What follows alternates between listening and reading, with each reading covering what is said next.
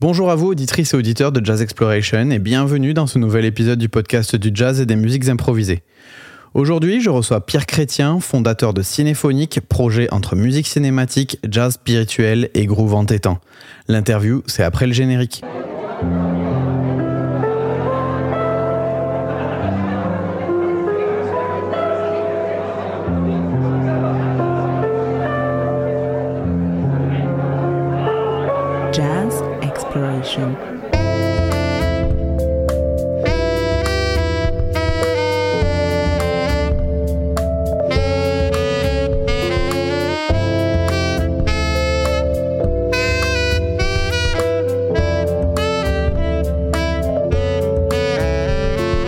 Bonjour Pierre Chrétien. Bonjour, Merci d'avoir accepté de participer à Jazz Exploration. ça me fait plaisir. Et, euh, et sans plus attendre, je vais te laisser te, te présenter. Alors, je m'appelle Pierre Chrétien, je suis musicien, compositeur, je suis le, chef du Soul Jazz Orchestra, de l'Atlantis Jazz Ensemble et du nouveau groupe Cinephonic euh, qui s'intéresse à la musique de film, la musique de library music.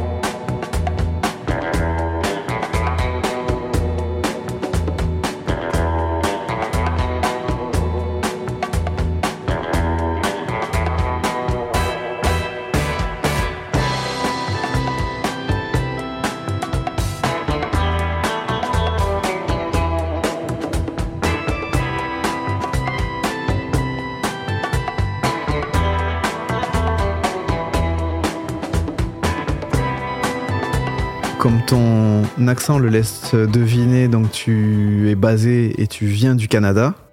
Mhm. Je suis basé en Ontario, pas au Québec. C'est ça. Les gens disent euh, ah, C'est pour ça que je l'ai pas dit. Québécois. ouais, je vis à Ottawa, en Ontario. Et donc, effectivement, euh, bien occupé. Donc, euh, on, on a pris contact euh, par rapport euh, notamment au dernier projet que tu as cité, Cinéphonique, qui est le, le projet sur lequel tu as euh, les dernières actualités, on va dire. Mhm. Est-ce que euh, tu peux nous en dire un petit peu plus spécifiquement sur ce projet? Donc, tu parlais de musique de film, mais donc ce, ce projet, il est né en 2018, c'est ça? Oui, c'est ça. Oui, puis alors je faisais ça un peu à côté pendant parce que je commençais à composer des œuvres influencées par la musique classique, la musique de film, mais quand même avec des beats funky puis tout ça. Mais c'est de la musique qui se faisait mal avec le Soul Jazz Orchestra. Avec Soul Jazz, les gens s'attendent à la musique de danse, de musique un peu africaine, latine, euh, avec un, ils ont une certaine idée en tête. Alors, euh, je faisais ça à côté, juste pour moi. Puis ensuite, quand la, pandémie est arrivée, j'ai décidé de m'y mettre un peu plus. Euh, le premier album, je l'ai fait durant la pandémie. Alors, à l'origine, je voulais faire ça avec un plein orchestre, mais c'était difficile d'avoir des êtres humains dans, dans une même salle. Ah oui. Alors, j'ai décidé de faire tout ça au mélotron. Alors, je l'ai orchestré comme si c'était pour orchestre. Ensuite, j'ai joué chaque partie une à une.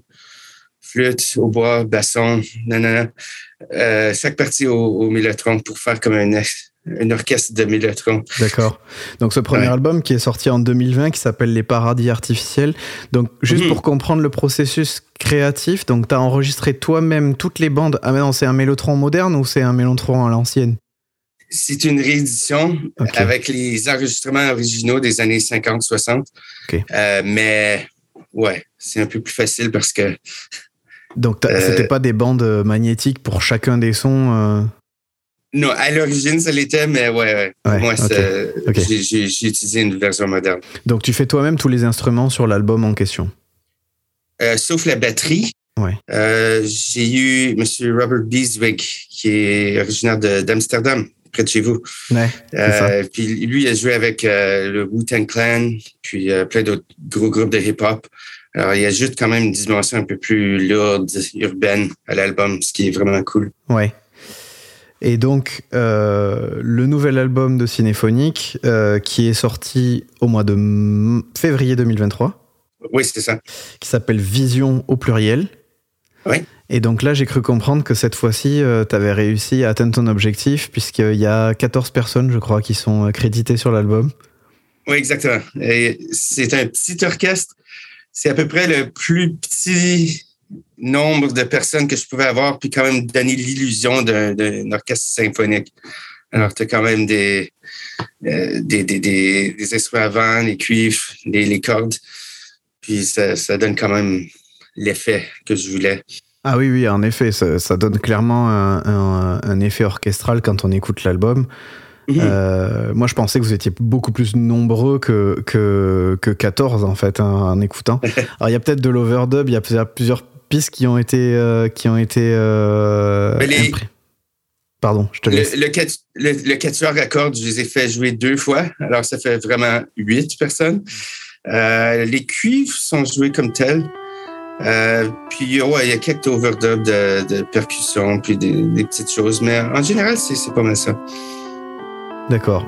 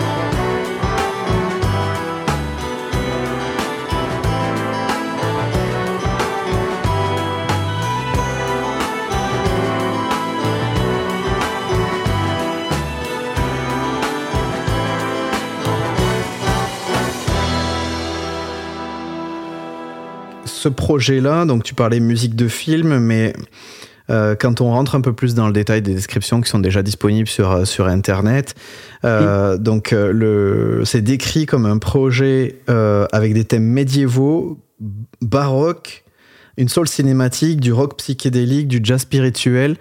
Euh, C'est, hyper vaste, euh, à la fois à la fois très attirant parce que honnêtement quand euh, moi j'ai vu ça, je me suis dit mais euh, ok, donc ça donne quoi exactement en termes de son? Euh, donc, co- comment euh, comment ça, ça t'est venu la description? Comment euh, l'association en fait de tous ces styles qui ont a priori rien à voir Ouais. finalement est devenu une, une évidence pour toi? Oui, alors vraiment, euh, c'est un album de reprise de, pièces médiévales. Alors, chaque chanson, ce ne sont pas des compositions originales, ce sont des arrangements modernes de vieilles pièces médiévales, euh, de, de chants grégoriens, en fait. Puis, ça peut sembler bizarre, on pense pas soul, funk, groove et musique médiévale euh, ensemble. Ouais. Euh, mais c'est mon prof de composition. Il s'appelait Stephen Gelman. Euh, Lui-même avait étudié avec des, des gens comme Olivier Messiaen, Darius Milo, des grands compositeurs. Puis, quand je composais au début, il trouvait que mes œuvres étaient peut-être un peu carrées, un peu. C'était tout en 4-4, euh, un peu prévisible. Alors, pour m'aider à élargir mes horizons, il m'a enseigné les anciens rythmes hindous, les anciens rythmes grecs et la musique, euh, les chants grégoriens. Ça peut sembler comme des styles qui ont rien à voir l'un avec l'autre, mais ce sont tous des styles avec des rythmes additifs. Alors, au lieu de prendre une mesure puis de diviser ça euh, de plein de façons, comme dans le jazz ou la musique africaine, euh, on additionne plutôt. Alors, un rythme de trois, ensuite deux, ensuite une demi, quatre, ce genre de choses-là. d'accord Alors, ça donne pas des mesures régulières, mais ça fait une musique très fluide. Euh, les chants grégoriens, c'est un peu plus simple. C'est des notes courtes et des notes longues. Mais encore une fois, il n'y a pas de mesure, il n'y a pas de métrique. C'est complètement fluide. puis le, le rythme est dicté par le, le texte original en latin. Hmm. Alors, ça fait que quand on met un beat de funk par-dessus ça, ça donne toutes sortes d'effets imp- imprévisibles. Euh, les, les accents sont aux mauvaises places. Ça donne un, ça donne un son plus, plus fluide, en fait. D'accord. Alors, c'était ça l'idée au début. C'était un peu un défi que je m'étais fait à moi-même. Est-ce que ça se ferait quelque chose comme ça? euh, Mhm. prendre des chants médiévaux puis faire un album de, de soul funk orchestral? Et ça a fini par marcher, quoi. Ouais, je trouve que c'est cool. Et donc, En fait, t'es parti, t'es parti de ces thèmes euh, existants, et par-dessus, Mhm. t'as rajouté les percussions, les basses, qui donnent ce groove, euh, cette funk, c'est ça? Ouais, mais il faut dire, à l'origine, les chants grégoriens, c'est très simple. C'est juste une petite mélodie. Puis souvent, c'est juste un extrait musical, quelques notes, quatre, cinq notes. Alors, je prends ça comme, euh, comme la, la graine qui fait pousser l'arbre. D'accord. C'est juste, c'est un petit début mélodique. Ensuite, les accords, les rythmes, tout ça, c'est étoffé pour faire une vraie composition avec. Ok. Donc finalement, ça, ça rejoint un- un- un- une idée en fait de sample. En fait, quelque part, tu samples euh, une mélodie euh, de chant grégorien et t'en fais ce que tu veux quoi derrière. C'est ça? Oui, oui, ça, ressemble, ça ressemble à ça, oui. Ouais, bah c'est, drôle parce que juste, enfin, justement en écoutant, euh, en écoutant l'album, par exemple le morceau Le Combat, Mhm. euh, quand je écouté à la base, moi j'ai de suite pensé à euh, Incredible Bongo Band, qui Mhm. est le- le sample de hip-hop par excellence. Ouais. Mais je pense, je pense vraiment c'est à cause des bongos. Quand on met des bongos sur un beat de funk, maintenant ben, moi, ça reste cas, dans ouais, l'imaginaire pense collectif. tout à- Ouais, ouais, ouais, exactement.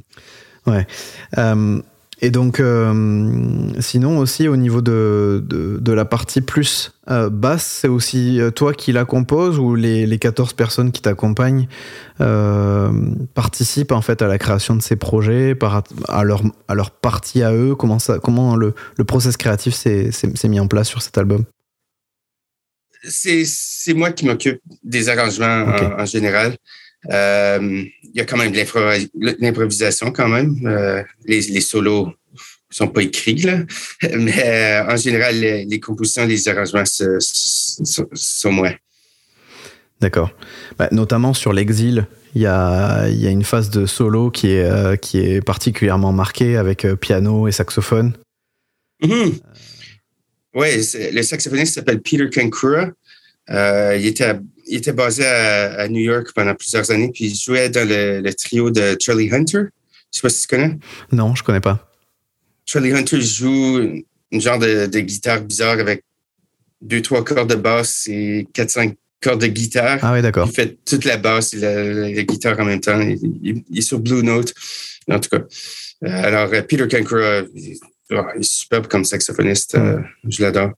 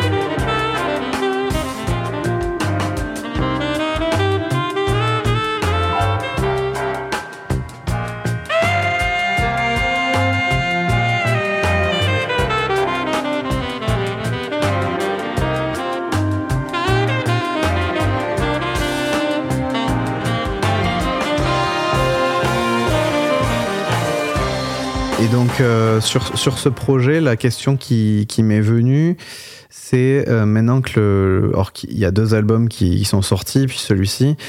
Euh, donc maintenant, il y a la possibilité pour vous de jouer ensemble et puis il y a la possibilité de refaire des concerts. Est-ce que c'est quelque chose qui est prévu? Est-ce que c'est la suite euh, du projet ou pas du tout? C'est un projet qui va rester en studio Comment, comment tu vois les choses? C'est, difficile, hein, parce que c'est quand même un gros groupe, Bah ouais. 14-15 personnes, c'est pas évident.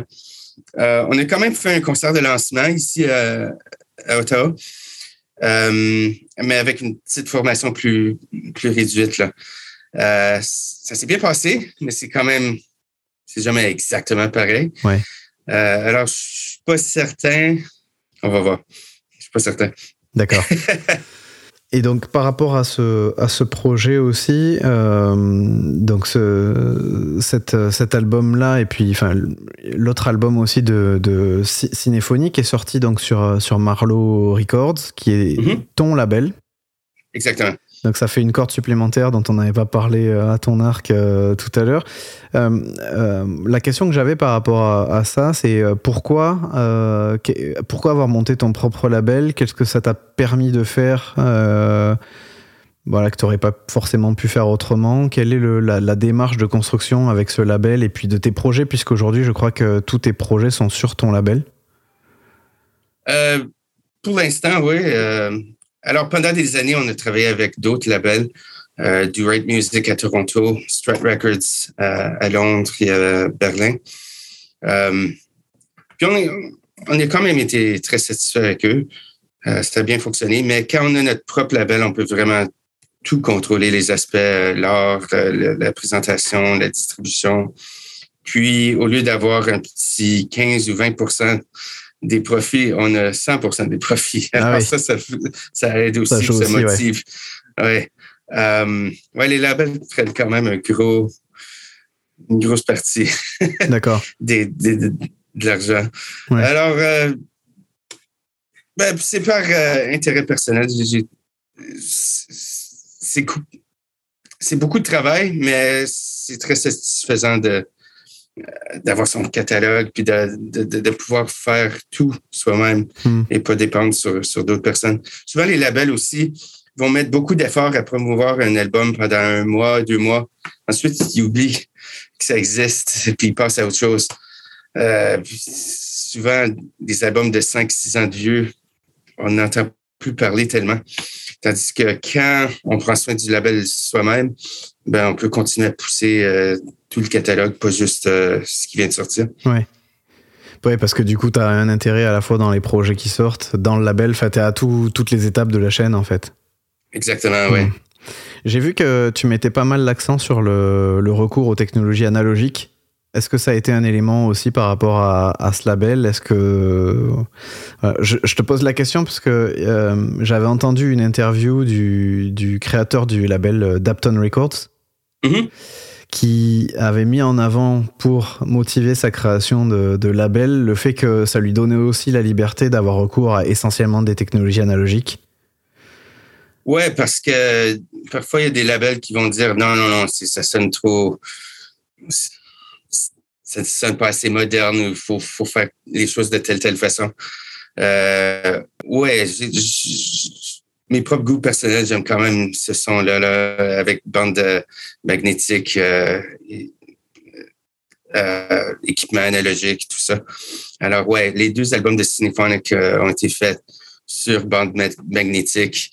Euh, on l'entend aussi. Le, le son est quand même. Plus chaleureux.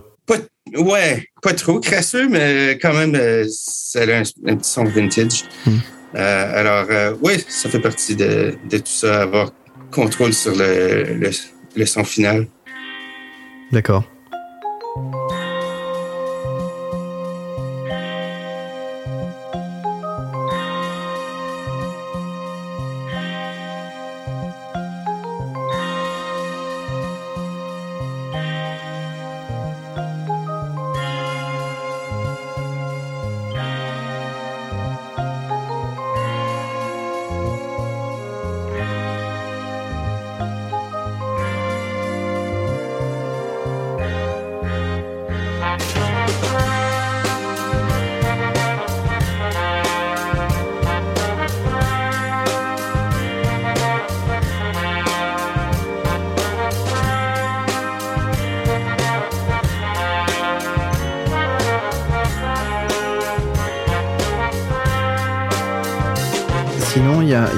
Autre point euh, que, je voulais euh, aussi euh, aborder avec toi sur ce projet. La partie finale, on va dire, la phase B hein, euh, Mhm. que, tu, que tu décris. Enfin, y a une- je voulais savoir s'il y avait une construction en fait euh, logique de l'histoire entre les titres. Est-ce que toi, tu t'es imaginé quelque chose? Parce que j'ai noté que sur la phase, à partir de la fin de la phase A, on va dire, et sur la partie phase B, ça devenait Mhm. beaucoup plus noir, beaucoup plus euh, psychédélique, voire même c'est décrit comme spirituel sur la fin euh, du morceau. Est-ce Mhm. que y a, y a- est-ce que toi tu te l'as imaginé comme un film, vu que la, la musique est un peu cinématographique Ouais. Euh, les titres découlent euh, des textes originaux en latin. Euh, alors, euh, le combat, c'était un chant qui parlait du combat entre le bien et le mal. Euh, Cendrée poussière, ça parlait de la fin du monde. Tribulation, c'était un chant qui était chanté euh, beaucoup durant la, la peste noire. Alors, euh, où les gens demandaient à Dieu de les épargner de cette maladie euh, horrible. Euh, les souterrains, ça parlait de, des- des- des enfers. Alors, c'est un peu ça que moi-même j'avais en tête. Je m'imaginais des scénarios de films basés sur ce qui était décrit dans ces vieux chants Hmm. grégoriens-là, qui étaient très sombres, en fait. Les- le Moyen-Âge, je pense pas que c'était un temps euh, très très gai. C'est, c'est- ce sont des chants très lourds, très, très sombres. Alors, euh, ouais, si la phase B sonne un peu plus psychédélique, c'est peut-être un peu par accident. Souvent, on met les morceaux les plus percutants au début D'accord. euh, pour faire un impact. Euh, puis, à cause du vinyle, souvent, je mets les chansons plus douces vers le milieu euh, parce qu'il y a moins de- d'aigus au centre du, du, du vinyle. Hmm. Alors, ça aussi, ça dicte un peu l'ordre des chansons. Euh, alors, c'est pour ça que ça finit un peu plus jazz spirituel, plus mellow. Euh, c'est un peu dicté à cause du, du médium. D'accord, ouais. Mais Ouais. c'est vrai que ça, on n'y pense plus forcément, mais effectivement, le vinyle, tu as un espace limité par face et Mhm. avec euh, une évolution du son en fonction de où le sillon se trouve euh, sur le, sur Ouais. le vinyle. Quoi. Alors, je conçois vraiment l'album pour le vinyle. Ensuite, c'est aussi transposé au CD, au numérique. Mais à l'origine, c'est vraiment du vinyle en tête. Ouais, d'accord. Ok. Et euh, donc maintenant, euh, avec la sortie de, de cet album, qu'est-ce, que, qu'est-ce qui t'attend pour, euh, pour 2023 euh, de ton côté? Alors, j'ai un autre groupe aussi qui s'appelle l'Atlantis Jazz Ensemble. Ouais. Plus, plus axé sur le jazz spirituel à la Coltrane, Pharoah Sanders. Hmm. Euh, puis on vient d'enregistrer un album en fin novembre. Euh, ça, c'est vraiment un album plus live. Euh, Cinephonics a pris un an à enregistrer ça. Celui-là, il a pris une, une fin de semaine. Mais euh, il est vraiment cool. Puis ça, ça va sortir à, à l'automne D'accord. sur Merlot aussi. Puis, ouais, alors j'ai hâte que ça, ça sorte. Puis, euh, il va sans doute avoir un troisième album bientôt. Ben, peut-être 2024, 2025. Ah, d'accord.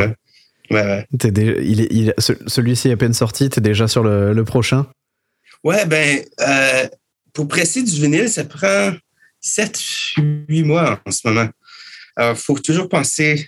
euh, les projets s'en- s'enchaînent, puis je chevauche parce qu'il faut toujours penser 8 mois à l'avance. Ouais, oui. Ouais, Il y a Ouais. toute la phase de production et de diffusion et distribution. Oui, autres. oui, c'est- très long. Bah, du coup, je, re- je rebondis sur euh, At- Atla- Atlantis euh, Jazz. Euh, je crois que le- le- la dernière sortie, c'était 2017 18 2016, en fait. 2016, ok. Oui, oui, oui. Euh, notre bassiste à l'époque, il s'appelait Alexandre Bilodeau. Lui, il déménageait à Boston pour étudier, euh, pour étudier le jazz. Il étudiait avec euh, David Holland, puis euh, ah, Cecil McBee, puis d'autres grands bassistes du jazz. D'accord. Mais on l'a perdu. Alors, le groupe euh, a comme pris une pause prolongée après ça. D'accord. on s'est de- trouvé un, nou- un nouveau bassiste, puis ça- les choses reprennent. D'accord. Et donc, euh, donc là, vous avez en- enregistré. Tu parlais de quelque chose qui était plus live. vous l'avez enregistré live ou, ou non C'est parce Ben, que je veux dire, live dans le studio. euh, c'est juste que Cinephonic, parce que c'est un tellement gros groupe, euh, c'était enregistré en sections. Alors, la, section rythme, ensuite les cuivres, ensuite les cordes. Euh, celle-là, c'est juste cinq gars dans une chambre. Puis, euh, ouais, ça se fait beaucoup plus vite. Ouais, d'accord, d'accord. Et, et, et, là, sur ce projet-là, une tournée, une tournée est prévue, quelque chose. on peut vous voir live? Ce qui est bien avec Atlantis, ça se fait beaucoup mieux en live. C'est juste cinq gars, puis ouais, c'est comme du vrai jazz. Ouais. Euh, alors oui, ça serait cool euh, faire une tournée avec ça. On va, on va voir. D'accord. Euh, les informations, où est-ce qu'on pourra les, les, trouver éventuellement Tout se trouve sur le, site du label marlowrecords.com. D'accord. tout se trouve là. Je le remettrai en description de l'épisode, comme ça, les gens qui peuvent, qui veulent aller voir ce que fait Marlowe au sens large, parce que il y a tes projets à toi, mais il y a un autre projet dans lequel tu n'es pas, si je me trompe pas. Ben, pour ce projet-là, c'était Slimmer and the Marquise. Mm. Euh, on a tous pris des noms de plumes alors, euh, moi, je ah, suis Thibaut Toussaint. OK. Alors, euh, ouais, ouais, ouais. Alors, je suis là-dedans aussi. T'es dedans aussi. Parce qu'en lisant, effectivement, je me suis dit, ah ben non, là, il est entre guillemets que label, mais non, en fait. Ouais, ouais, ouais. C'est qui ces gars-là? OK. Donc, t'es aussi dedans. OK. Et donc, toutes les infos sont, sont là euh, à la fois en termes d'albums, de, de, projets et, et de tournées. Euh, je te pose la question puisque aujourd'hui euh, l'auditorat euh, du podcast est essentiellement en Europe. Alors, on a quelques écoutes au Canada, mais c'est léger. Mhm. Donc sûrement que les, les, personnes qui apprécieront pourront se poser la question. C'est pour ça que je te posais la question de, savoir si, Tu, si, tu, comptais venir. C'est dans les plans, ça va venir. Ok, cool, magnifique.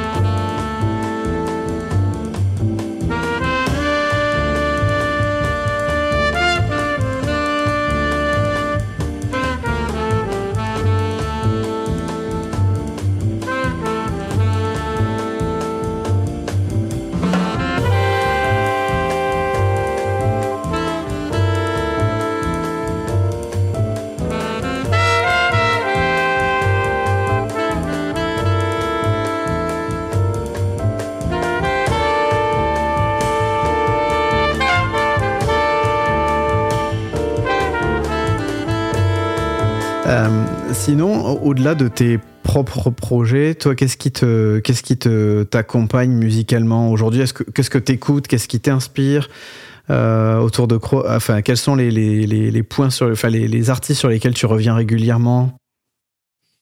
Oh, j'écoute plein de trucs. Euh, beaucoup de jazz, évidemment, mais euh, la musique de film, la musique de library. Beaucoup de trucs modernes aussi, du trap, hip-hop.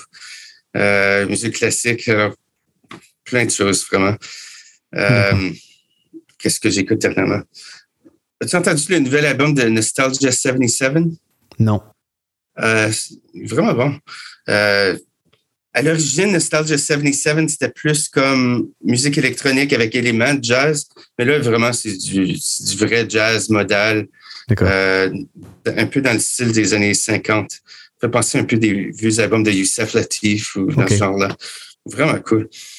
Euh, Kamasi Washington, c'est de mes préférés aussi. Euh, j'ai joué avec lui quelques fois. Euh, Atlantis, on a ouvert pour lui euh, à, Montréal. Oh, wow. Euh, ouais, ouais. super cool, le gars. vraiment terre à terre. Alors, j'aime bien sa musique lui aussi. Bah, toutes sortes de trucs. D'accord. Euh, et, et, donc tu parlais de, de, de festivals, de, de, concerts, etc. Euh, mhm. Il y a quelque chose que j'aime bien demander aux, artistes parce que, enfin, moi en étant consommateur entre guillemets de musique, je me déplace en tant que spectateur à des festivals, dans des salles de concert. Toi, mhm. en tant qu'artiste, qu'est-ce que tu recherches quand tu vas sur tel festival, dans telle salle? Quels sont les, les points importants pour toi quand tu, tu te déplaces comme ça? Ah, mon Dieu. Euh, ben, avec Soul Jazz, euh, on, on, a fait beaucoup de tournées partout dans le monde. Puis j'avais toujours besoin d'un vrai piano électrique Fender Rhodes, puis d'un clavinette. Puis c'est des vieux instruments, 50 ans de vieux. Alors c'était toujours très important pour moi d'avoir des, des, des, bons instruments parce que j'étais toujours à la merci des festivals ou de la salle où on jouait. Hmm.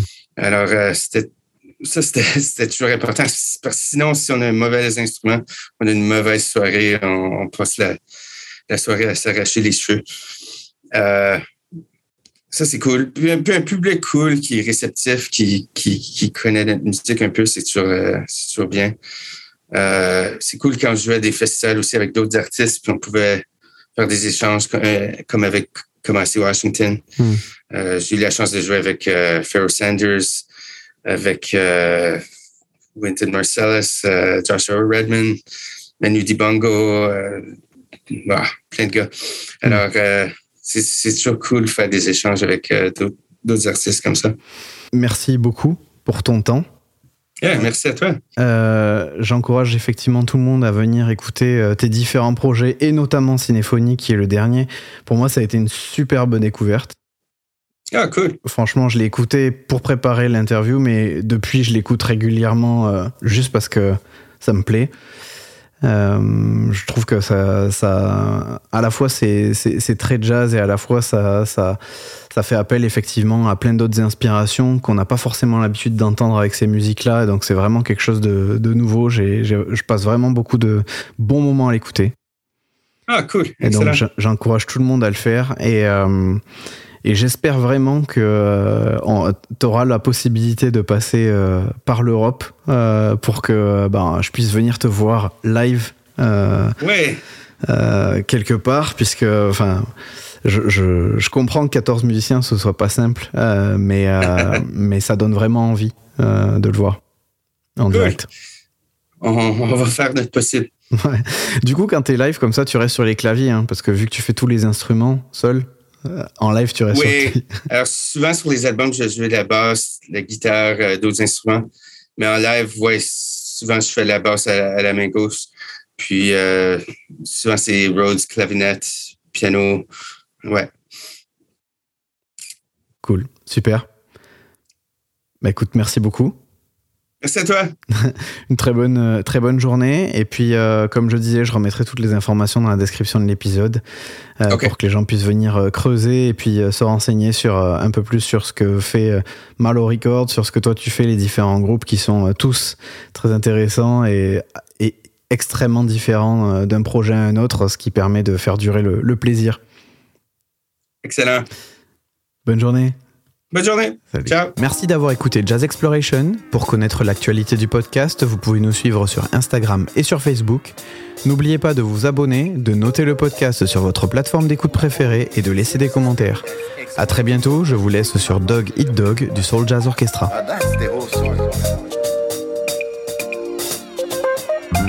You have uh, those working with the system getting fucked by the system, you see?